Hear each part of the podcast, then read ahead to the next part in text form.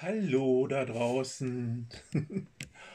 Heute habe ich euch wieder ein besonderes Schmankerl herausgesucht, passend zur zweiten Breitwoche in Berlin, die am Samstag dann im CSD gipfelt und mit einer Kundgebung ihren Abschluss findet. United in Love, vereint in Liebe, ist das Thema, was ich ein bisschen hinterfrage. Ist diese Community vereint in Love? Geht es um Paarbeziehung und Zweisamkeit? Anerkannte eheähnliche Verhältnisse?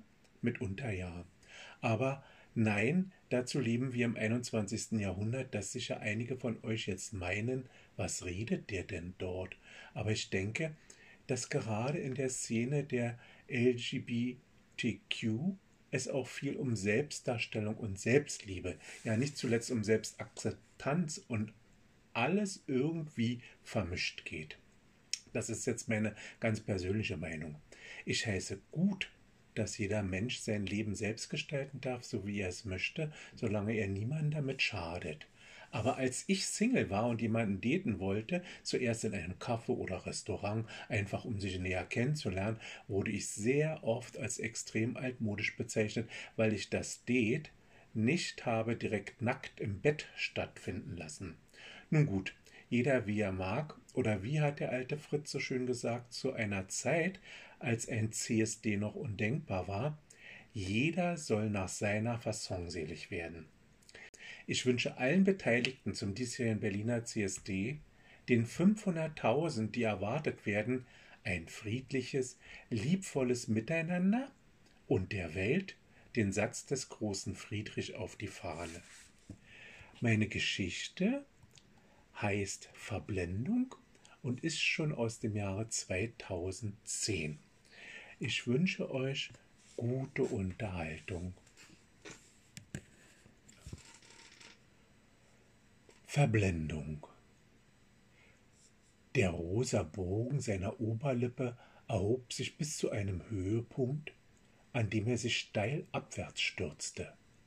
Der Schwung beschleunigte beschwingt, die Farbe der Lippen ein Altrosa wie das der wilden Rosen am Hain gegenüber.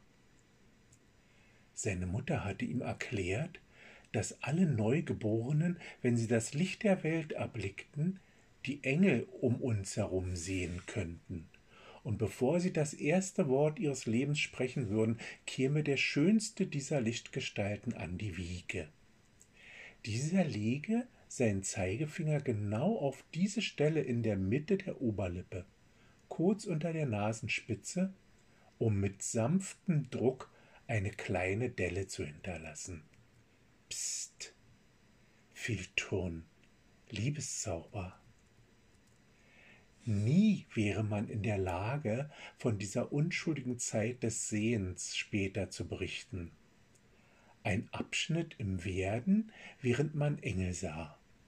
Mit diesem Siegel und der mit verbundenen Zeichnung würde das bis an das Ende irdischen Lebens vergessen sein. Nun sah er jedoch ein engelgleiches Wesen. Nur eine Armlänge von ihm entfernt schaute er in das Antlitz dieses Überwesens. Sein Sehnen lief weiter über den temperamentvollen Bogen der Wölbung. Der Teint schimmerte wie Porzellan, glatt und ebenmäßig, sanft schimmernd damastgleich. Keine Schattierung, die nicht den Vorteil dieses Gesichtes unterstrichen hätte. Dem Schwung folgend glitt sein Blick über das charismatische Jochbein bis zum Auslauf der Braue. Dunkles Blond, wie gekämmt ausgerichtet, lag dort zart, welche im Sonnenlicht golden glänzte. Am äußeren Ende dieses Baldachins berührten schwarze Wimpern die verwandten Härchen. Darüber, als Firmament, wölbte sich die Stirn spiegelglatt, weiß und hoch, edel. Von der Mitte des Schildes das die ungeheuerlichsten Wünsche und Gedanken verbarg, in gerader Linie abwärts zwischen den schwungvollen Brauen hindurch, strich sein sehnender Blick über den Rücken der Nase, die sich glatt streckte. Der vollendete Mund lächelte jetzt. Ein Glücksgefühl durchströmte ihn. In Wellen fuhr das Wohlgefühl durch seinen Körper und ergoss sich in Flüssen kleiner Vorfreuden. Sein Wille war, sich diesem Mund zu nähern, dieses Lächeln begehrte er zu atmen, einzusaugen, für ewig zu inhalieren. Er beugte sich weiter vor. Das Kinn mit dem Anflug einer Kerbe und seiner weichen Rundung drückte Zartheit und Energie in ungekannter Symbiose aus bildete den unteren Rahmen eines Antlitzes, welches in dieser Welt nur einmal existieren konnte. Diese Schönheit, diese Perfektion setzte der Schöpfung die Krone auf. Makellosigkeit, wie sie kein Mensch hätte erdenken können, seine Lippen bebten jetzt. Wenige Handlingen trennten ihn von seinem Wunsch. Die Säfte der Kraft drangen in eine Region seines Körpers, stürmten pulsierend voran. Umrahmt war das Angesicht von einer dunkelblonden Lockenpracht. Flachsblonde Strähnen spiegelten sich von der Sonne gebleicht in erdfarbenen Gekringel fester Haarrollen. Die einzelnen Haarlocken reihten sich in gleichmäßiger Größe aneinander, in Marmor gemeißelter Schönheit gleich. Weiße Zähne blitzten wie Perlen auf, da das Lächeln breiter lockte. Seligkeit verheißend. Vögel stimmten den Chor der Ewigkeit an, umrahmten diese Minuten der Vollkommenheit zu einer Ouvertüre nie enden wollenden Glückes. Die Krönung der triumphalen Schöpfung waren jedoch die glänzenden zwei Seen, die spiegelnden Glanzpunkte eines edlen Charakters in der Mitte dieses Hochgenusses, Augen, Blauen Sternen gleich funkelten sie ihn an, lebendig umrahmt von langen, dichtstehenden Wimpern. Die Seele spiegelte sich hier in schwärmerischer Verzückung. Das Lächeln des Inbegriffes eines Mundes zeigte sich nun auch in den sanften Tiefen der Iris. Nie zuvor war er diesem Anblick näher, nie konnte er mehr sehen als jetzt. Ein Feigenblatt der Unschuld echote in dieses Bild, erinnerte an die Verschmähungen angetragener Liebe.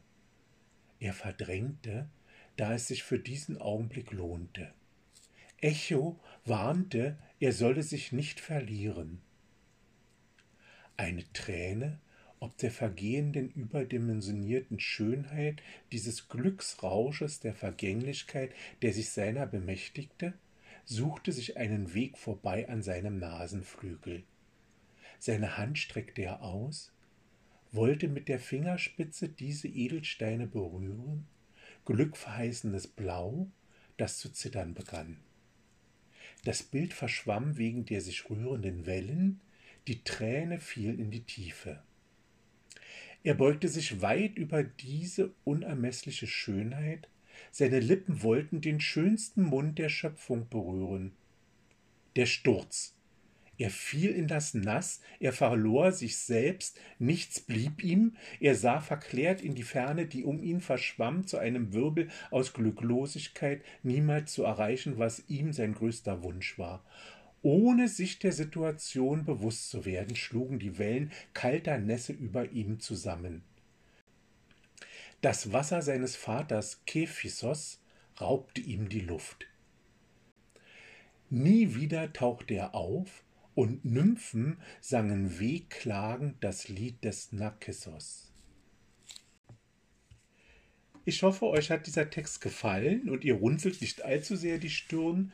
Im Gegenteil, ich hoffe, ihr konntet ihn genießen, wie ich jetzt nochmals beim Vorlesen und wünsche euch eine wunderschöne Breitweg, einen wunderschönen Sommer und vielleicht einen sehr schönen Christopher Day in allen Städten, da er stattfindet.